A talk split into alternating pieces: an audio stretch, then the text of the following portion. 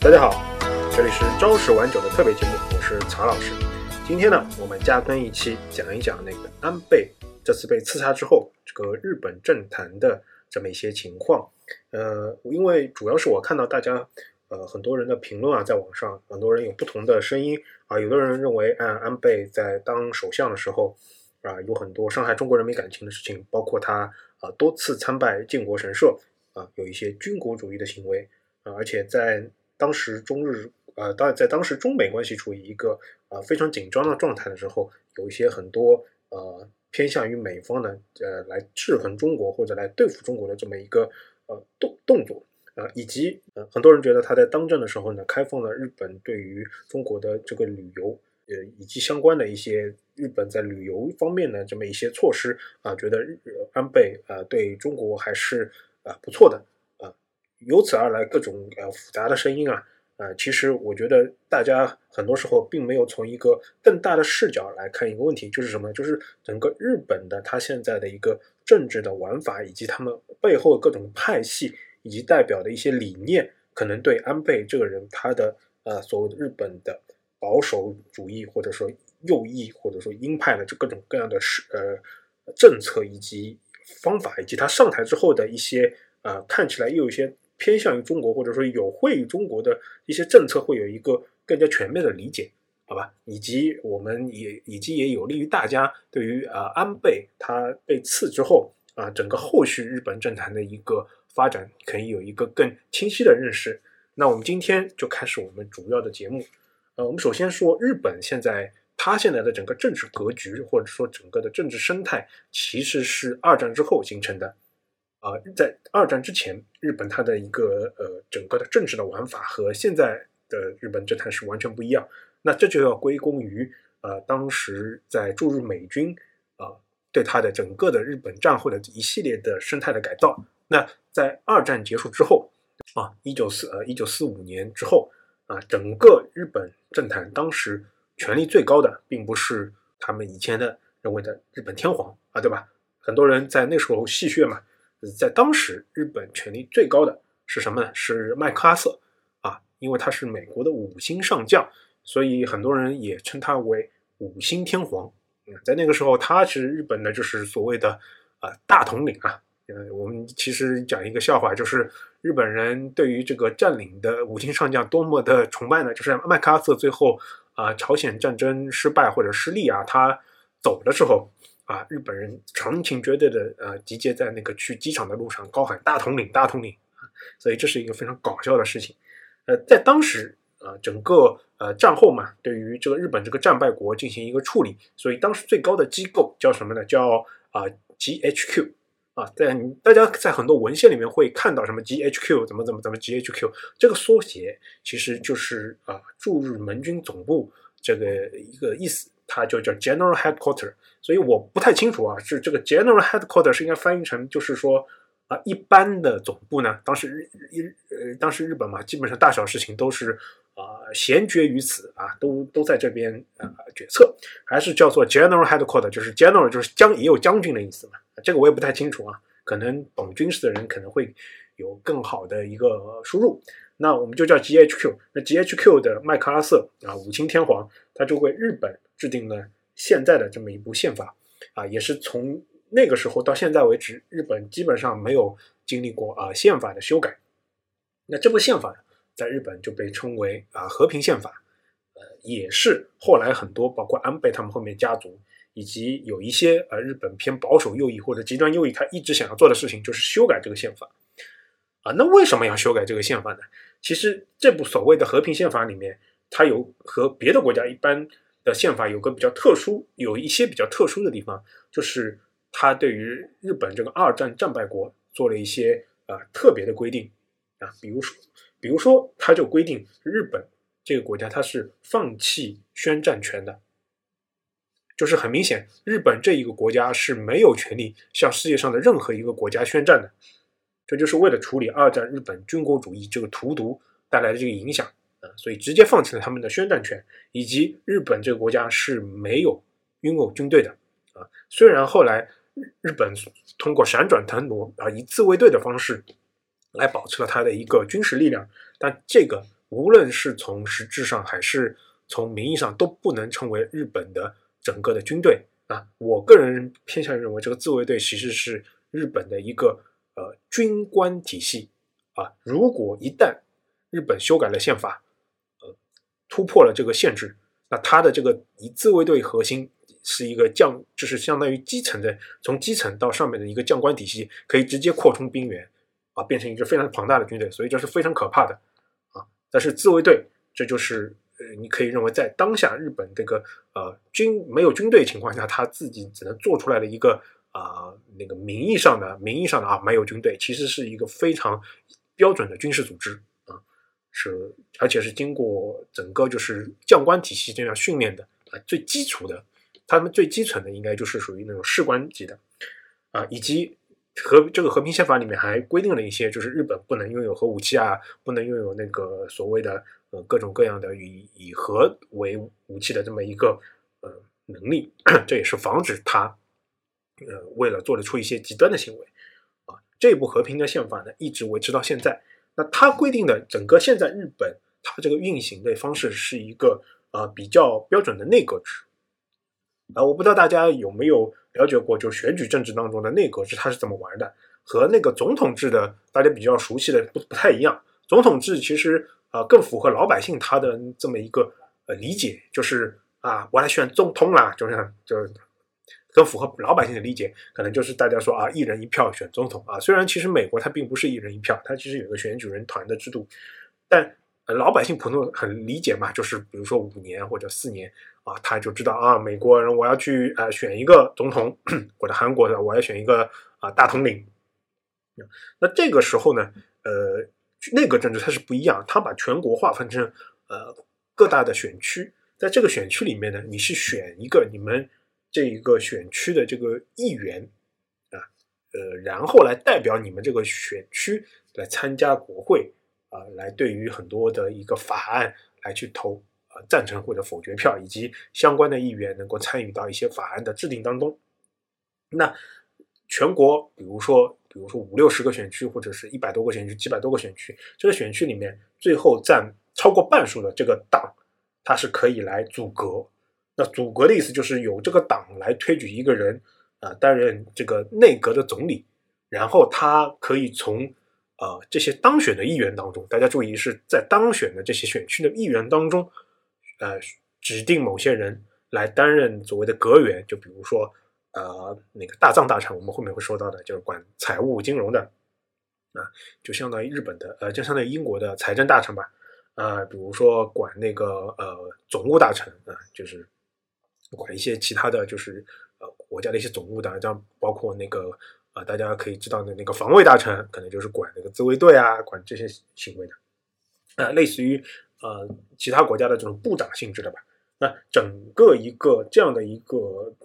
组阁成的一个政府来担任实际的行政职位，然后剩下的那么其他没有完成组阁的，包括我这种阁员，他们其实是整个大国会，对吧？包括反对党，包括执政党，他来进行一个呃很多法案进行一个投票赞成和啊反对啊，整个是这么一个玩法。那大家其实知道，嗯，现在其实很多议员哦，他的选区就是其实有是有一些世袭的性质啊。我们大家知道安倍他其实是山口县的议员啊，咱们他们家族其实是一直啊垄断这个山口县这个议员的这么一个名额名额。那山口县其实就是日本他在二战之前，呃，明治维新时候当时的最强的两支维新的力量。也就是掌管陆军的和在陆军里面有非常大势力的长州藩，大家如果看《浪客剑心》的话，其实会对里面的一些人物啊，比如说桂小五郎，对吧？如果看《银魂》的时候，就是那个呃假发，对吧？呃，卡子郎啊，大家看长看《银魂》、看《浪客剑心》里面，其实对长州藩会会得有一些了解。这些人其实当年是参与维新的，所以山口县它其实是一个有政非常强烈的政治传统以及。带有某些军国主义或者说有一些右翼色彩的这么一个啊政治强县啊，不能说它是经济强县，呃，然后长州藩里面还有很多种，包括后面的所谓的呃那些什么呃那个伊藤博文啊啊，包括那个山县有朋啊，这些都是啊长州藩的人物。那还有一个就是呃萨摩藩啊，萨摩藩的话可能是在海军这边啊有有一个比较强大的实力，对吧？比较呃有名的话就是西乡隆盛啊。大家去日本东京旅游的话，大家应该去在涩谷，涩谷的话可能会能看到那个西乡隆盛，就有点胖的那个拿拿了一个狗的这么一个雕像啊。那呃这些人就是从明治维新到现在，就是所谓的很多啊萨摩藩的。啊，这么一些人物，那呃，我们说到就是比如说呃，那个福田康夫，对吧？他就是呃，也担任过日本首相的，他其实继承的是他爸爸的那个选区，就福田赳夫。我们待会讲也会讲到的。那说了那么多，其实我们就是想讲述这个呃，日本这个现在的这个宪法体系下他是怎么玩的啊？那麦克阿瑟五星天皇啊，帮日本制定了这部宪法之后呢，那日本的整个。下面的这些啊政治家或者说所谓的政客就开始蠢蠢欲动了。那当时日本是处于一个战后所谓百废待兴或者说一片萧条的这么一个情况。嗯，那这个时候就是其实最大的一支力量其实是左翼的力量啊。大家其实要知道，就是今天的社会和当时的社会的整个时空背景是不一样的。在当时整个二战刚刚结束的情况下，整个左翼的这个力量其实是非常强大的。那在当时。呃，日本因为很多人检讨那个呃他在二战当中的侵略行为啊，对于这个日本战争有深刻反省，所以说当时左翼的力量是非常强大的。那左翼的话，就是在当时嘛，GHQ 或者是麦克阿瑟他们那些人就觉得，这个如果是给左翼长期日本执政的话，这个对美国盟军在他的这个上那边的利益其实会受很大的影响的。对吧？很简单，那个时候马上朝鲜战争就要爆发了嘛，啊，所以就是大家有时候会觉得就是好像，嗯，政治啊，就是你国政治、我国政治，或者世界上除了中美两个国家啊，其他都不想了解。其实很多时候就是整个很多事事情啊，其实都是关联起来的。我们如果放在一个大的时空背景下看的话，那因为朝鲜战争，就日本它的重要性就非常的强大了。那美国在那个时候需要日本作为啊，他在东亚的这么一颗重要的战略棋子，他有重新要让日本呃经济包括一些防卫力量重新复苏的这么一个呃呃需求。那这个需求，他最好是希望有一个右翼的亲美的政党来呃形成，对吧？否则如果是一个左翼的政党呢，他就很难和他去呃配合协调。这个时候呢，呃，这个美国又开始玩他的花招了嘛。当时他就在他的牵头下，他就组了呃，把两个美呃日本当时呃最大的两个右派的政党啊，就是自由党啊，是由吉田茂领导的，以及叫民主党啊，是由鸠山一郎领导的啊，这两个党进行了合并，合并成自由民主党啊，也就是现在日本后来长期执政的啊这么一个右翼呃的党派，就是自由民主党或者简称自民党。这个大家是不是有没有很熟悉？就是那种脑边有没有想起那个半泽直树的这个呃背景音乐啊？啊，就是一个那个什么帝国银行啊，它是由什么纽约产业银行啊，或者什么通产银行啊这两个大的银行体系结构而成的。那伴随着的必然的是？必然的是就是两个两大派以及背后势力各种就是权斗或者说宫斗啊，来争夺很多那个整个大的那个。央行的这个或者是银行里面的这么一个权利啊，那我们说到就自民党它成立之后呢，它在呃五五年的时候是击败了那个社会党，那社会党在之前其实是有过有过一个短暂执政的，那从五五年开始，它基本上到现在是基本上在长时间是处于一个执政党的状态啊，呃，在这个日本在这个方面就称为是五五年体制，大家如果要熟悉日本政治，一定要。非常明确的了解到这个五五年这个体制，因为它无论是任何的呃玩法，它都逃不过现在这个五五年体制的对日本的这个影响。就就这这个影响导致什么呢？就导致就是很多时候日本的那个国会选举，它的重要性并不如什么呢？并不如自民党的总裁的选举啊？为什么呢？因为在长期五五年体制下，就日本它是呃是由自民党来作为执政党的。啊，有时候它会呃连家的那个公民党啊一起执政，因为这样的两两个人两个党派票数才能过半，或者说接近三分之二。那他们这个执政的情况下，那自民党的总裁就会呃自然而然成为那个日本的就是内阁总理大臣或者叫首相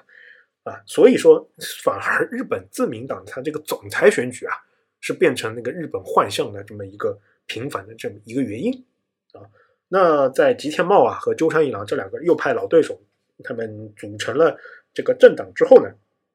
啊，因为美国在当时是需要日本，他最对他进行一个重新的武装和重新的一个军事和经济上的那个复兴吧，他就任他就在暗中指使吧，或者说呃推波助澜吧，呃，让那个右翼的这个岸信介，就自民党的岸信介上台。那个这个岸信介呢，是日本的这个老右派了，哎，他是这个岸信介啊，他其实是在二战之后啊。被列为甲级战犯的啊，但是由于他在那个呃，美国人觉得他在二战之中啊，一些各种各样的，他号称嘛叫昭和之妖啊，各种各样骚操作，觉得这个人吧，在如果出来执政，有利于这个啊，在这个保守政党啊啊自民党执政的这些情况下和他美国打配合嘛啊，稳定这个日本的局势，也是能够让他更好的去啊主导他在东亚的这个利益。所以，岸信介上台之后，就积极配合美国在这个日本和东亚的这个战略部署。其实，其中一个最重要的一个他的一个动作，啊，就是修改了日本安保条约，或者说和美国签订了新的日本安保条约。啊，在二战之后，他们签过一个。那在这个新的安保条约里面，啊，就会有很多，就是包括，呃，现在很多问题啊，就是右日本右翼叫嚣的很多什么什么，这个日本安保条约也适用于什么我们的那个。呃，钓鱼岛这种荒谬荒谬的言论啊，都是出自于这这一个所谓的罪孽深重，或者是或者说这个是一个啊影响深远的这么一个日美安保条约啊，规定了中国呃这个美国和日本的它这么一个相互防卫的这么一个呃态势啊，那算是说是相互防卫啊，其实 就是奠定了这个美国大家都都知道嘛，美国这个在日本作为一个爸爸国这个形象的存在啊，嗯。我不知道大家有没有这个呃感觉？其实作为一个日本它这么一个国家，呃，后来安倍这些人一直想要去重新做呃武装啊，或者说重新去呃让日本的这个军军国主义或者说军事力量再复苏啊。它的一个重大原因就是就是它很多安保都是靠美国的，并不是说他们共同防御，对吧？呃，自卫队它再强，它其实就是人数受限了嘛，它也不可能呃在和平。和平宪法的体制下，它也不可能去啊大规模的发展，就大规模的发展呃军工啊，就可能是它可以在高精尖上有一些投入，那导致比如说日本的领空其实可以随便飞美国的飞机的啊军用飞机，嗯啊，然后比如说美国在日本的那个驻日美军的基地啊，它从法律意义上讲啊是美国的领土，或者说是美国的地盘。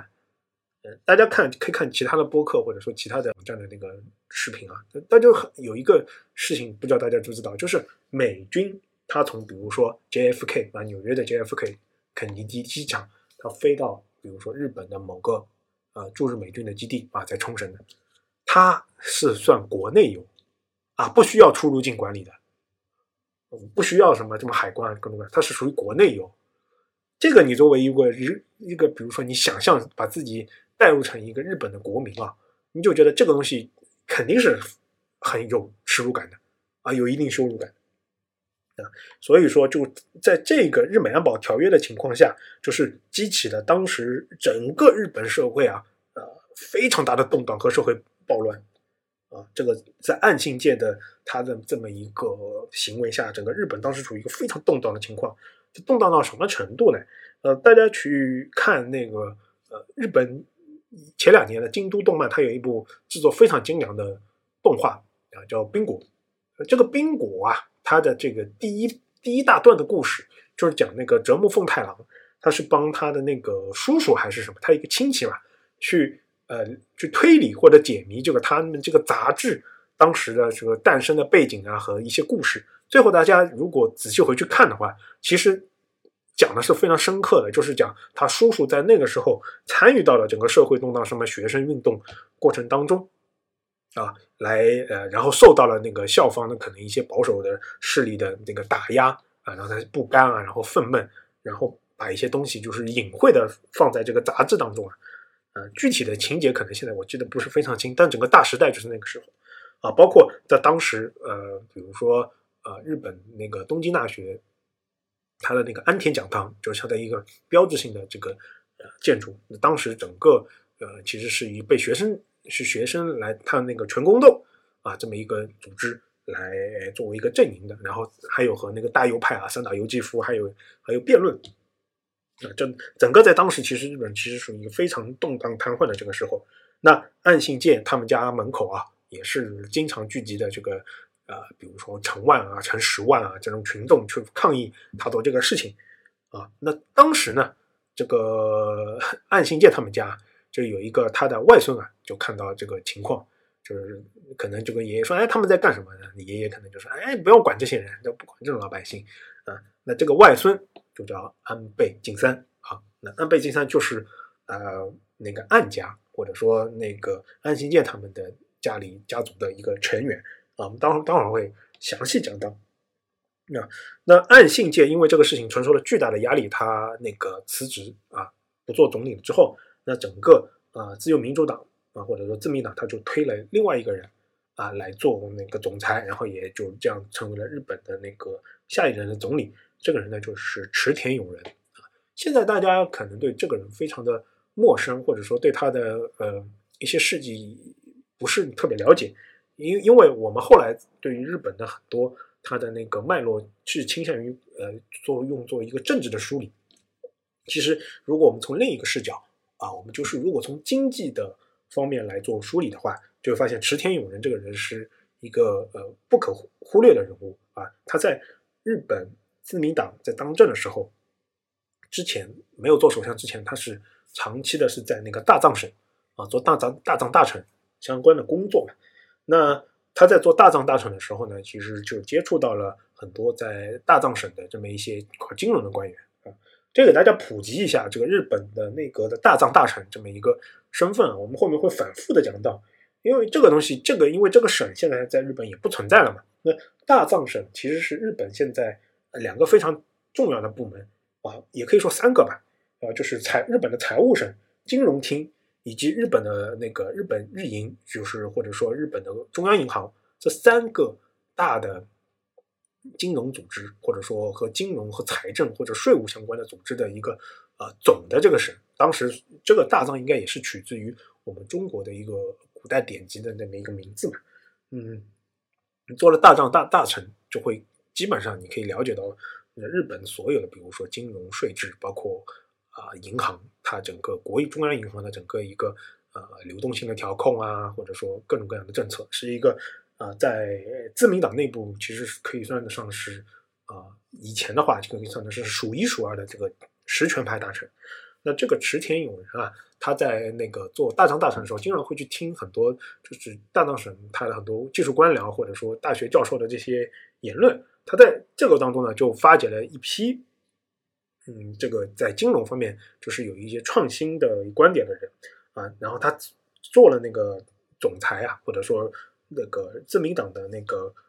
为首的内阁的首相之后，就大力的推行了这个新的这个经济改革啊。其中比较有名的就是所谓的呃日本的叫国民所得倍增计划啊。这个后来也很多很有名嘛，很多国家包括亚洲四小龙啊。包括后来我们做改革开放，以及做就是后来做一些经济制制定计划的时候，都呃或多或少参考了那个这个池田勇人的很多改革的方略嘛。啊，这个国民所得倍增计划就是说强调日本可以在啊几年内啊实行这个日本的这个国民的这个一个收入的一个成倍的增长。那在在这一系列的经济改革体系下，就包括一些索尼啊。呃，松下啊，包括日立啊，很多公司它实现了，就是从那个二战之后啊，到那个现在，就是日本它成功的一个转型和再复兴啊，以及在日本在那个时候，在他的任上，就是申办了成功成功的是是获取了那个东京奥运会的申办权，以及最后呃，在他下台之前吧，呃，成功举办了那个东京奥运会。那我们现在呃。呃，作为我们中国人嘛，其实也知道，就是啊，比如说二零零八年北京奥运会，对于我们中国其实是一个非常重要的一个时刻嘛。啊，那大家由此推而推，就可以啊非常明显的就是感受到，就是一九六几年的那个东京奥运会对日本它这么一个战后的复兴，其实是带有一个非常标志性的一个事件啊。那池田勇人呃非常不幸的说，是他担任了首相之后啊，被查出来就是患有那个鼻咽癌吧，嗯，就是。然后就是后来身体越来越不好，在东京奥运会的开幕式，他应该是带病参参加了。那过了不多久，他就去世了。啊，那东京奥运会呃，标志着整个日本，它从二战之后的复兴以及重新就是进入到一个呃准发达国家或者说准的一个呃比较富裕的国家的这么一个状态。那包括现在很熟悉的，比如新干线啊、高速铁路，就是都是在那个东京奥运会。他那个时候，呃，完以这么一个背景下啊建成的，呃，其实也很好理解嘛，就包括我们，比如说上海的世博会啊，呃，北京办奥运会嘛，也借着这个契机，对我们整个中国的就是大城市这些大城市的那个基础设施和整个一个呃大的那个建设进行一个啊重新的一个再呃重新的一个升级提高吧，呃，那池田勇人他在当首相的时候。除了这些一系列的整个经济政策取得了非常大的成绩之后之外呢，啊，他做在政治上做了一个非常非常重要的事情，就是他成立了红十会，啊，就日本的大家现在呃对于日本政治不太了解的，就是说啊，安倍他比如说作为前首相啦，他没有什么权利了嘛，啊，他这个嗯，他比如说被暗杀了，这个影响力没有没有那么大，对吧？啊，并不是说他在在任的时候，其实大家如果了解的话，就日本到现在，它还是处于自民党内部啊，是处于一个啊派系政治的这么一个情况啊。大家也知道，比如他所谓的他的安倍派啊，有比如说有九十几个人啊，他是一个最大的派系。那在日本的实际的派系过程中，他不会呃，他不会以就是说真的就是政治家对外说我是什么安倍派的，对吧？这个不好听啊，他们都是会。以一个相对来说，比如说民间合作组织啊，或者研讨会这么一个形式来聚拢一帮人，那其实就是这么一个帮派。那直田有人呢，他就创立了那叫红池会啊。红池会在红池会这个体系下，他的啊子弟兵或者说他的这个一帮人马和他看中的这些人啊，就后来陆陆续续的也也有很多人当上了那个日本首相啊，包括现在的现役的啊日本的首相岸田文雄啊。也也是一位最新的出自于红池会的啊这么一个首相，当然红池会后面经历了很多分裂和动荡。呃，池田勇人他创立了红池会之后，然后呃一系列经济改革，呃，但是他在在他那个身体不好了之后呢，他就把那个位子让给了佐藤荣作。那这个这里要说一下，这个佐藤荣作啊，虽然他和岸信介是不同的这么一个嗯所谓的姓嘛，那其实他们是亲兄弟。啊嫡亲兄弟啊，那是因为那个呃安信介的父父辈吧啊，是一个呃倒插倒插门，或者说一个入赘的。那这个大家看过很多什么龙王赘婿啊这种小说啊，可能我估计很多作者说不定也是啊看了这个日本的这个入赘文化的，后后面会还会讲到，比如安倍安倍他们家也是有这个入赘嫌疑的。这个这种入赘小说啊，而得到的灵感吧。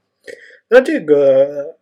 他们那个暗家吧，啊，或者说佐藤家，啊，其实就是一个入赘的关系嘛。那所以说他们爸爸生了，比如说就是二儿子，或者就叫做呃，就姓暗，对吧？那生了三儿子就就姓佐藤嘛。那就是为了标标榜自己又是暗家又是佐藤家。那佐藤荣作其实是那个暗信界的亲弟弟。呃，然后呢，他。这样也就是说，那个他是啊，安倍晋三也是跟他是有家族关系的吧？呃，这个具体的不是算的不是特别清楚了，是外外叔公还是什么啊？这个关系，呃，就是他相当于是他呃外公的亲弟弟啊。那佐藤荣作呢，虽然说他跟安信介是亲兄弟，但是他们当时是分属于就是自由党跟民主党两个呃派系啊两个党的啊，就合并之后再变成一个。党的统治的那佐藤荣作呢？呃，就是投靠的是吉田茂啊，所以是是池田勇人这一派的。我刚刚没有说啊，岸信介他是那个一开始属于是鸠山一郎他领领导的民主党这么一个下面的啊，所以这种入赘家什么养两个孩子，然后分分到不同的这种政党，这种玩法，呃，也不新鲜啊。后面大家会看到，呃，很多日本他们那个政治家族都是这么玩的。那佐藤荣作呢，就接了那个啊池田勇人的班啊，在他在接在任期间呢，就是经历了日本的一个继续的这个经经济高速增长，那所以说他也是呃成为了这么一个呃日本。在安倍之前吧，在位时间啊最长的这么一个首相，他有一个记录。从我们说东京一九六几年吧，啊，到后来佐藤荣作可能是偏向于七八年这个，这样就到了那个一九七几年的年初啊，这个时候世界其实是进入了一个新的阶段，就是那个时候确实会有很多的，比如说石油危机啊，什么中东问题啊，就体体现出来了。那整个世界是进入了一个偏向于滞胀的这个时期。啊，当时包括还有那个呃越南战争，对吧？整整个美国也是属于一个呃经济上比较滞胀的时期，才会有我们讲的那个乔布斯的嬉皮士文化啊，这些反战啊这些文化的东西出来。啊，我们说那个那这样佐藤荣作呢，在他后执政后期嘛，那经济其实是出现了一个小的波动的，啊，他就最后就退了嘛。啊，这个之后，呃，他是和岸信介啊，他两个亲兄弟。是非常想把自己的位置交给他们的那个嫡系学生，或者叫嫡系的那个弟子了，就福田赳夫。啊，福田赳夫他就是后来日本另一个最大派系，也就是安倍他所在这个派系清和会啊，或者叫清和政策研究会的啊首任会长。这个清和会那个从森喜朗就是一直到后面吧，呃，在日本政坛也是非常有影响力的，那也是一个呃。老牌的这么一个右翼的这么一个政党啊，这么一个派系嘛。那佐藤荣作他跟岸信介嘛，他们都想指定那个福田赳夫啊。那福田赳夫也是原来做个大党大臣啊，也就也就不不错的那个学历跟背景。那这个时候，就另一个枭雄啊，就横空出世，也不叫横空出世吧，就呃走上了这个舞台的最前列啊。这也就是日本政坛的一大枭雄。啊，我们中国人可能非常熟悉的一位首相，我的名字非常熟悉的，就是田中角荣。这个田中角荣呢，他其实也是原来自自由党这一派的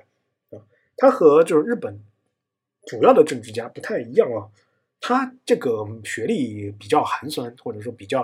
啊和主流政治家比起来不太一样。他其实是只有一个小学文化，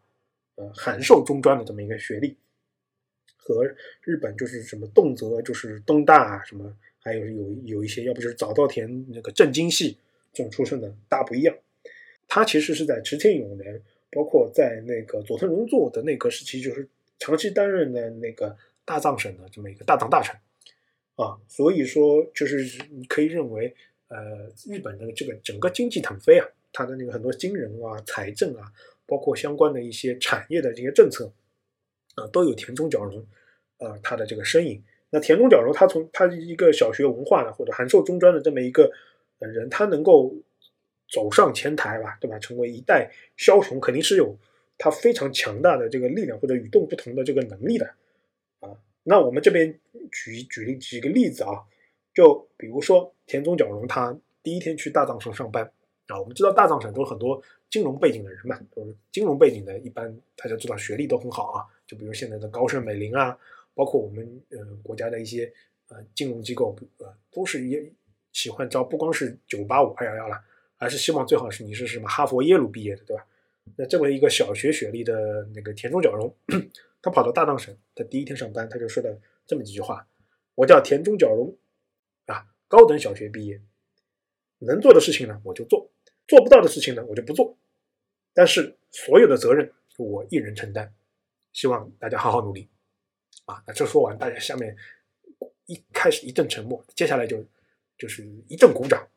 我不知道，就是说我们的听众有没有就是有一定工作经验的人，如果领导说了这个话，代表什么意思？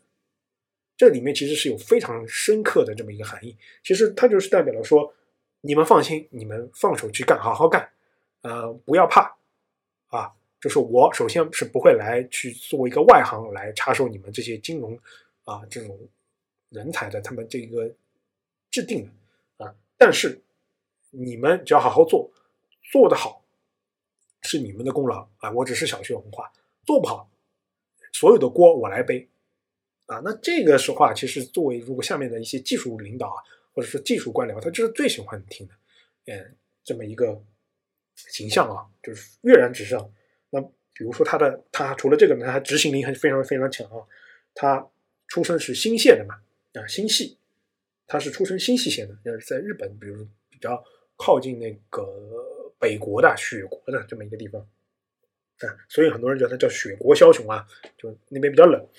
呃，那个也是比算算算得上跟东京来比，就是不是那么发达的这么一个呃乡下地方吧，或者是叫乡村地方。那他是上任之后就积极为自己新系县去争取这么一些很多利益，包括啊能让新干线啊修通新系线的他们当时的一个地方，整个带动了新系线的整个一个经济的成长啊，所以他每次选这个新系线都是高票当选。呃，包括他还有比如说非常强大的行行政力啊，我给大家再说一个事情，他当了日本首相三天。上台后第三天，上海芭蕾舞剧团就访问了东京。然后他上台的第十天，中国农业农民代表团访问日本。啊，他上台之后两个多月左右，他自己就飞到了我们中国北京，实现了中日的邦交正常化和中日的建交。大家可想而知，这个人的那个执行力是非常是多么多么的强。那还有一个东京。呃，东京现在都内一个非常标志性的建筑，就东京电视塔啊，不是那个那个晴空树啊，不是那个 Sky Tree，是在这之前，就是大家看日本很多的那个明信片啊，包括动画里面有的那个红红的那个塔啊，以前日剧里面呃各种各种约会啊，各种什么分手啊，各种爱怨爱恨纠葛都在那个塔下面的，那个日本的红的那个东京塔，其实 Tok 或者叫英文叫 Tokyo Tower，对吧？呃，这个有点日本腔啊。那个他在那个这个修建那个修建那个东京塔的时候，是遭到了很多，比如说反对派的，或者说他的一个投诉，说日日本它其实是对建筑的高度其实是有一个非常明确的标准的，那这个已经超标了，就反对基建。那田中角荣就说什么？就是说去你们的啊！我建的不是建筑物，这个建这个建筑物法。法令是在我做那个大臣的时候修订的，这根本不是那个什么建筑物，这就是个广告塔啊，它是不受这个建筑那个限制的，就坚持去啊，然后放行了整个东京塔的建造，以及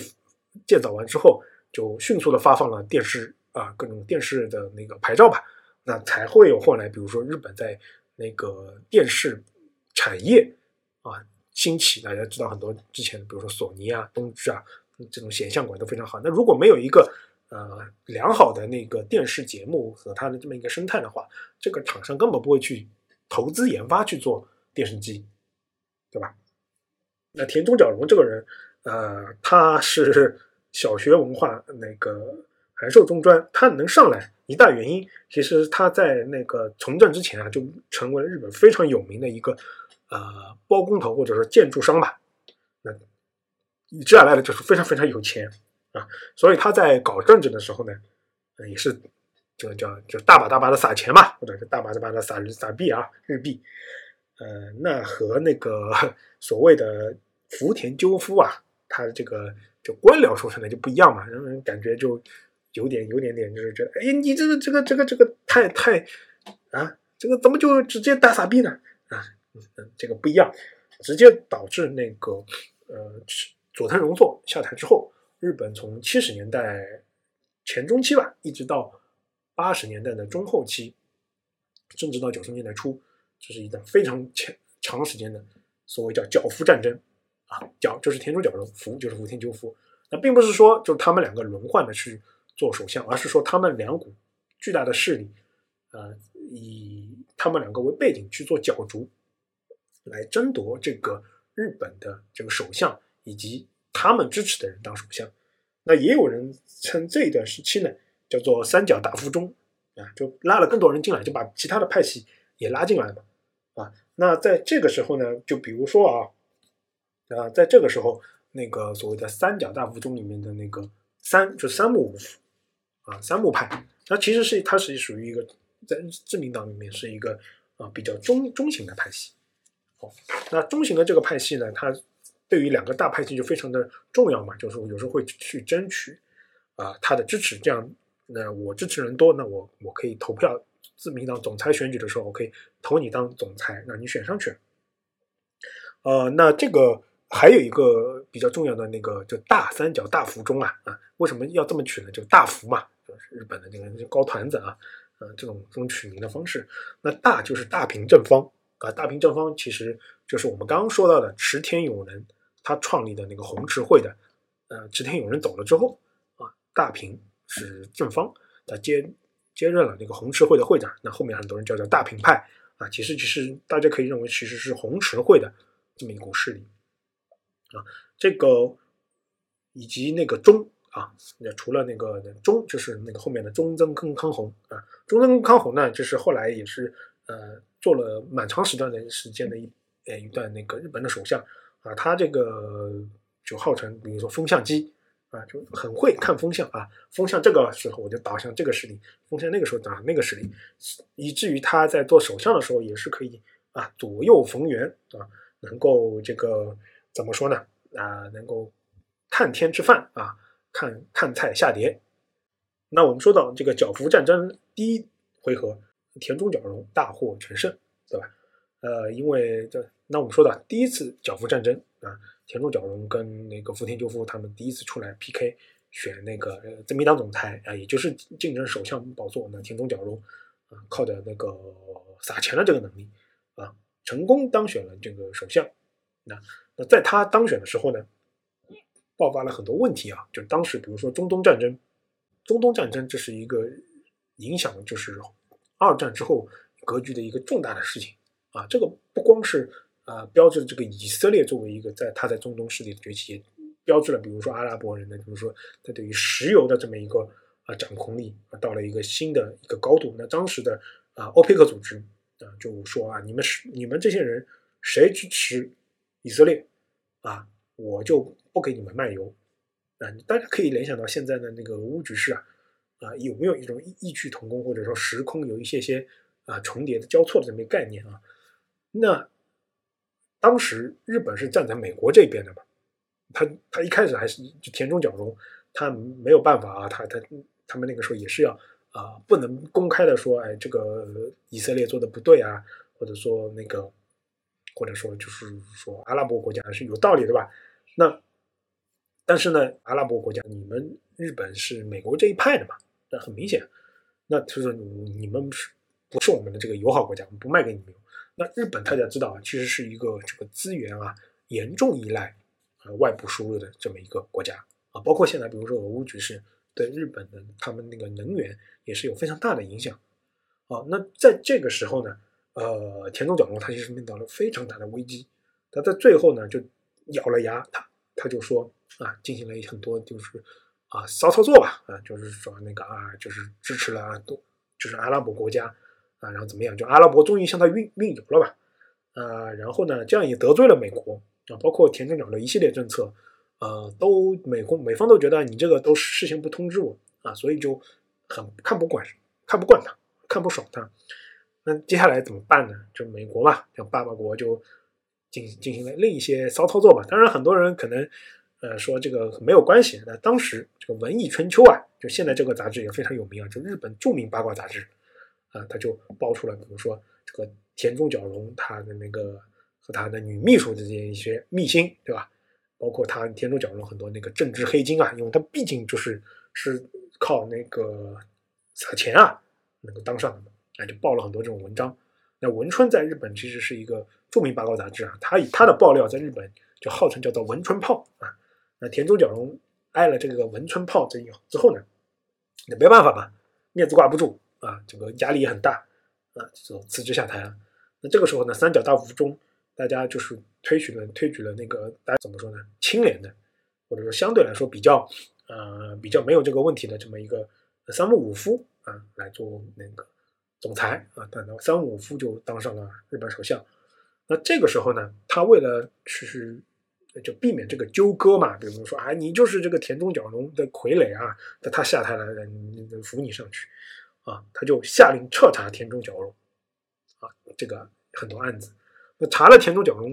这些弊案之后呢，就爆发了这个日本这个历史啊，在这个政治之上啊啊四大那个弊案或者说那个政治丑闻之一就是洛克希德案。那洛克希德大家知道，其实是一个美国的啊这么一个公司啊，这个著名的军火公司。美国它是一个重，嗯，它在它的那个军工复合体啊，是有一个非常大的呃那个实力的。包括现在那个洛克希德后来跟那个洛克希德马丁公司合并嘛，啊，这个变成洛克希德马丁公司。洛克希德马丁公司，那比如说 F 三十五就是他们啊负责建的。嗯，那田中角荣就被牵扯到这个洛克希德一些，比如说军购案啊，或者说一些那个这个号称是受了一些丑闻嘛，呃，导致田中角荣他的这个呃派系啊发生了一个剧烈的动荡。啊，那这个时候呢，呃，田中角荣，他手下的一个爱将，嗯，呃，后面大家也非常熟悉的，就是后面大家也会听到的，就是竹下登。他就带头就拉了田中角荣这一批人啊出来单干啊，他们搞了一个什么呢？搞了一个叫金世会啊，或者现在这这个组织呢叫做平成政策研究会。这个注意，大家这个就是在日本后面派系政治当中非常重要的一支力量叫金氏会。那田中角荣呢，他后来呃在这个弊案之后啊，他长期的呃在这个案子他不服啊，上诉啊。嗯，然后上诉不服啊，就这个过程当中，最后等到他那个去世九十年代去世的时候，呃，后面才有判决说他有罪。那这个其实对他已经没有这个本质上的影响，但是因为有这个弊案产生嘛，他就不可自己不好，就是主动就是站在第一线啊，重新当那个所谓的首相，他只能什么，只能就是暗中推波助澜，就是呃推。比如说某些派系支持某些派系上，这样他可以作为一个背后的啊所谓的太上皇嘛，或者说这个后面的那个垂帘听政的人来去呃掌控日本的政局。我们后面会讲到整个角福战争，这个田中角荣他虽然就是说走做首相没做那么几年，但是他在后期过程当中其实是有个非常大的影响，就包括他的那个弟子啊，就是这个竹下登，那个就带出来了一批人，就是金世会。就非常呃，在日本其实政坛是有非常大的影响。那我们说到那个呃田中角荣这三木武夫，因为这个彻查田中角荣引起整个政坛一个非常大的震动，就很多政治家就是惶惶不可终日啊，说你这个干什么？你这个清算党内同志啊，啊，那这个时候呢，就呃就大家一起逼宫，让三木武夫下台。最后呢，这个时候呢，就是角福战争的第二幕，就是呃福田赳夫又要来选。那个总裁了啊，那这个时候他代表的那个清和会和那个大平正方代表的红池会，大家两派嘛，就真的你你争我夺，那最后怎么办呢？就是这个两大两个老老大就一起开了个会啊，号称有一个密约，说啥呢？说一般来说嘛，这个一任首相做个三四年是一个比较正常的。那福田就跟大平说：“哎，老哥，要不这样，你呢？”你我你呢？先支持我，对吧？你一支持我们两个最大派系嘛，就把那个福田，把那个田中角荣那派踢开，这样你支持我，我老子先干两年，干完两年，对吧？我就是接下来我就不干了，那剩下的两年啊，你接着做总理啊，天下咱们两派轮流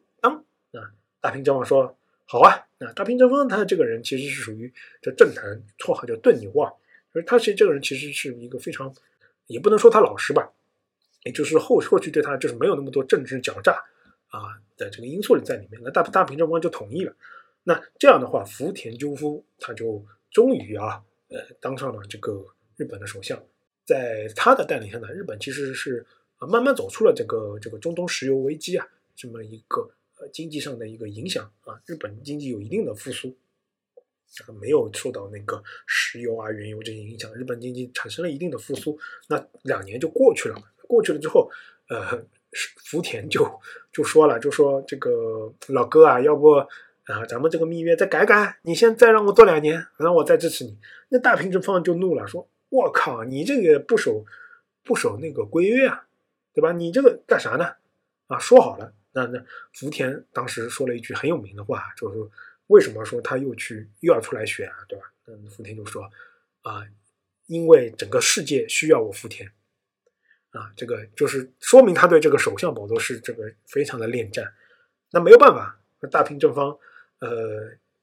不鸟你这一套啊，对吧？咱们说好的，对吧？他就那这个时候他就联联合了，就是所谓的金世会那帮子势力吧。就一起把那个福田赳夫在总裁选举中给拉下来了，啊，那这样的话，就是福田赳夫就，嗯，从首相的位置下来呢，大平正方啊担任了这个日本的这个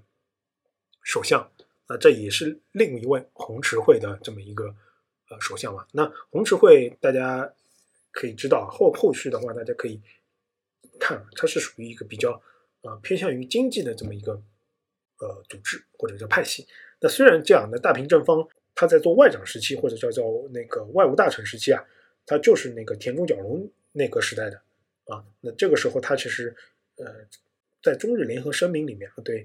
写进了很多，就日本对于战争需要得到那个反省啊，或者说深刻检查这么一些事情啊，也顺利推动了这个中日建交的这个成立，是立下了一定的功劳的。后面我们国家对他这个也是有一定的表彰的。啊，以及他在做首相的时候，做了一件非常重要的事情，那就是开启了对华那个 ODA 援助啊，啊，这个大家如果去查一查，就是其实类似于一种就是无息贷款啊，或者说这么一个形式吧。那对于这个时候中国啊，大家知道这个是已经进入到一九七几年了嘛？我们刚刚说，这个时候我们已经开始了那个改革开放，正好在这个时候啊，有那个这个大量的那个资金的这个。进入啊，以及我们后来会提到的这个日本的它的那个经济腾飞之后带领的那个亚洲四小龙啊，这么一个呃腾飞，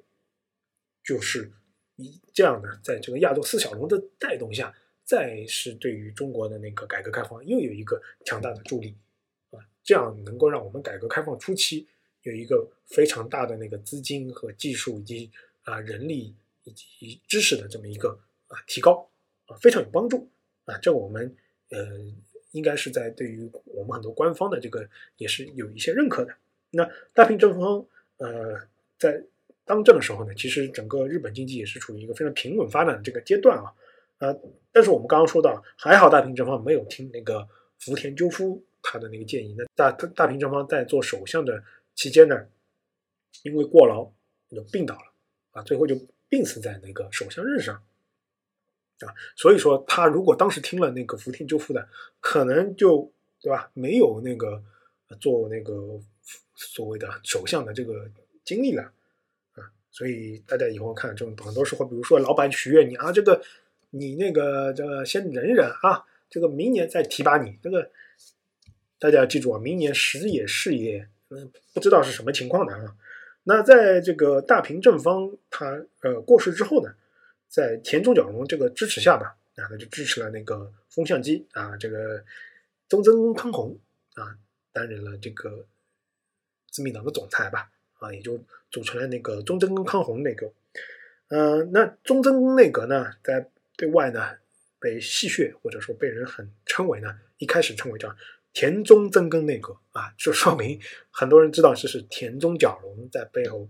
支持他。担任这个内阁，那田中角荣其实也是有非常大的影响力的，就包括啊，东曾根抗衡内阁里面最重要的大藏大臣是由那个田中角荣的啊，他的那个门派下的就金氏会下的大佬啊，竹下登来担任的。那这个竹下登，大家后面也会说到，就是说，在这个情况下，那在这个情况下，呃呃，中曾根抗衡就到了一九八几年。对吧？一九八几年的时候，竹竹下登在做这个大藏大臣的时候，这个大家非常现在也知道的这个事情，就是日本的那个经济泡沫化开始变得非常严重啊。整个他的那个在八十年代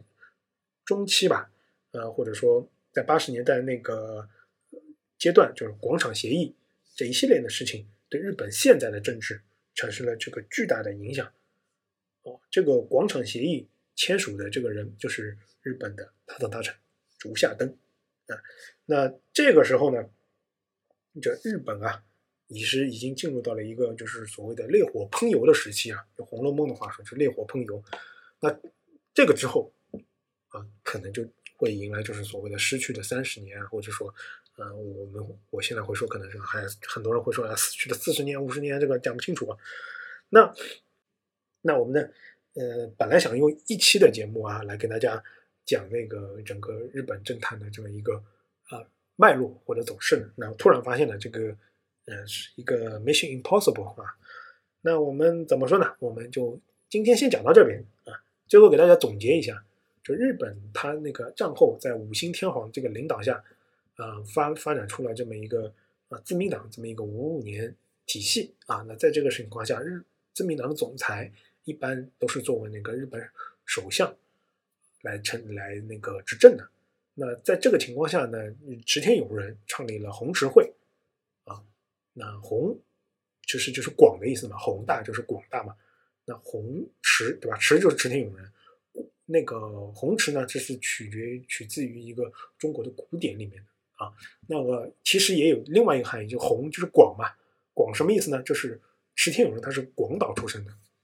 啊。大家有没有觉得非常熟悉？这个岸田文雄他也是广岛出生的这个那个众议员。那呃，红池会。出现了，还有一个是什么呢？福田赳夫的清和会出现了。那清和会后来出了什么呢？后来出了森西朗，出了小泉纯一郎，出了安倍晋三，出了福田康夫，啊，就这这一系列其实都是有那个清和会背景的，啊，这么一个日本日本那个自民党的总裁，呃，日本的首相。那后来还有那个所谓的田中角荣这么一个枭雄出现，以及他背后的那个金氏会。啊，这日本就是后面大家会看到派系分分合合，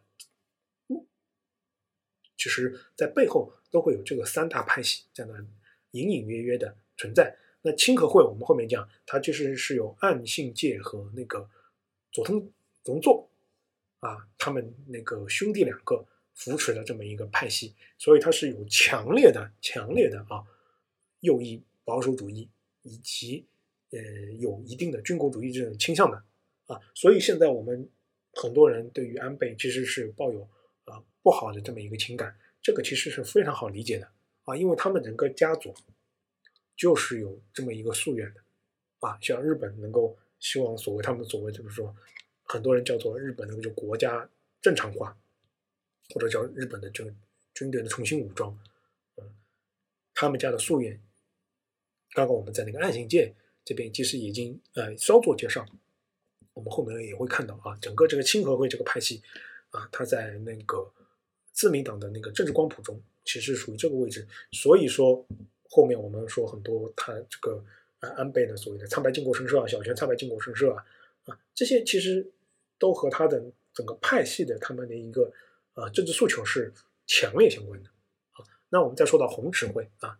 整个一个脉络发展下来，包括现在的那个来看安田文雄啊。偏向于什么呢？就偏向于一个在那个那个政治上，或者说在那个对外政治上是属于那种鸽派啊，也不保守，也不呃右翼啊，也不左翼，那属于那种不管的事情。他们其实希望什么呢？注重于比如说国内的一个经济改革啊，就是各方面的这么一个偏向于很多人叫他们叫做公家会啊，就叫红十会叫公家会，就觉得是一个公家，不是不善于搞政治，善于搞经济。那还有一个就是金世会，那就是田中角荣这么一个呃枭雄出身的这么一个人，那整个就是靠那个啊强大的执行力，呃非常非常强大的那个那个金钱的势力吧，然后呃来推动很多事情的成立。那整个他在外交上呢，也是没有所谓的这个岸信介他们那种啊有二战这么背景的这么一些人有需要是想要去做那个日本在二战之前的有一些那个。呃，势力的啊，就是没有像安信介他们那样，就是有那种比如说啊甲级战犯背景啊，包括他也有一些什么让日本那个能够再武装啊这么一些溯源的啊。整个金世会也是偏向于就是搞经济啊，然后是呃能够能够搞权力吧。那我们说到了这个三大派系呢，我们这边就打住，因为什么呢？呃，时间也不允许。接下集预告会跟大家说一些什么呢？就说呢，在这个竹下登啊。他在那个当大藏大臣之后呢，就是呃日本的那个泡沫化，然后就接下来他就做了那个首相，然后日本呢后来就有了那个所谓的金融泡沫，整个大的爆破啊，后来呢呃就会讲到那个竹下登他们后来有丑闻，然后比如说安倍他们家族怎么上来的啊，然后安倍家族跟小泉家族的这个关系，然后日本在那个。九十年代和两千年有两次那个自民党失去了这个政权是怎么形式，然后他们怎么又夺回了这个呃政权，以至于到现在又偏向于一个比较呃这个稳定的这么一个五五年体制的再延续版，以及在这个过程当中，原来这三大派系怎么重新组织融合，然后清和会啊这么一个保守右翼这个派系。怎么样超过另两大个派系，就变成了现在的那个主流，对吧？当中肯定是有一些人事纠葛的，然后以及比如说安田文雄，啊，现在怎么样重新又啊通过比如说红智慧和其他的一些力量能够上台，以及他到底是不是安倍的小弟，或者说他那么常年做安倍小弟，到底是一个什么样的原因，是吧？以及这个安倍这个遇刺之后，这后续我们可能会想象当中日本政坛会有一些可能什么样的变化，对吧？那虽然这一期和那个我们的很多 IT 的主题啊是不是特别相关啊，但是也是给大家聊以茶余饭后的一个谈资吧。如果大家有兴趣，也可以根据我们的相关的这么一个呃说法，然后去网上去做一些更多的一些查阅，对吧？我们说的，我说的就是一个比较模糊的脉络啊，可能也会有一些谬误。那大家可以去查一下的话，会有一个更深刻的认识啊，结合时空背景。和整个历史脉络的发展，那希望对大家，大家对于现在这个日本这次突发事件，它的后续的影响，以及它的一些整个走向，会有一个以后会有一个更深刻的判断。那今天的节目就到这边，感谢大家的收听，啊，我们加餐愉快，拜拜。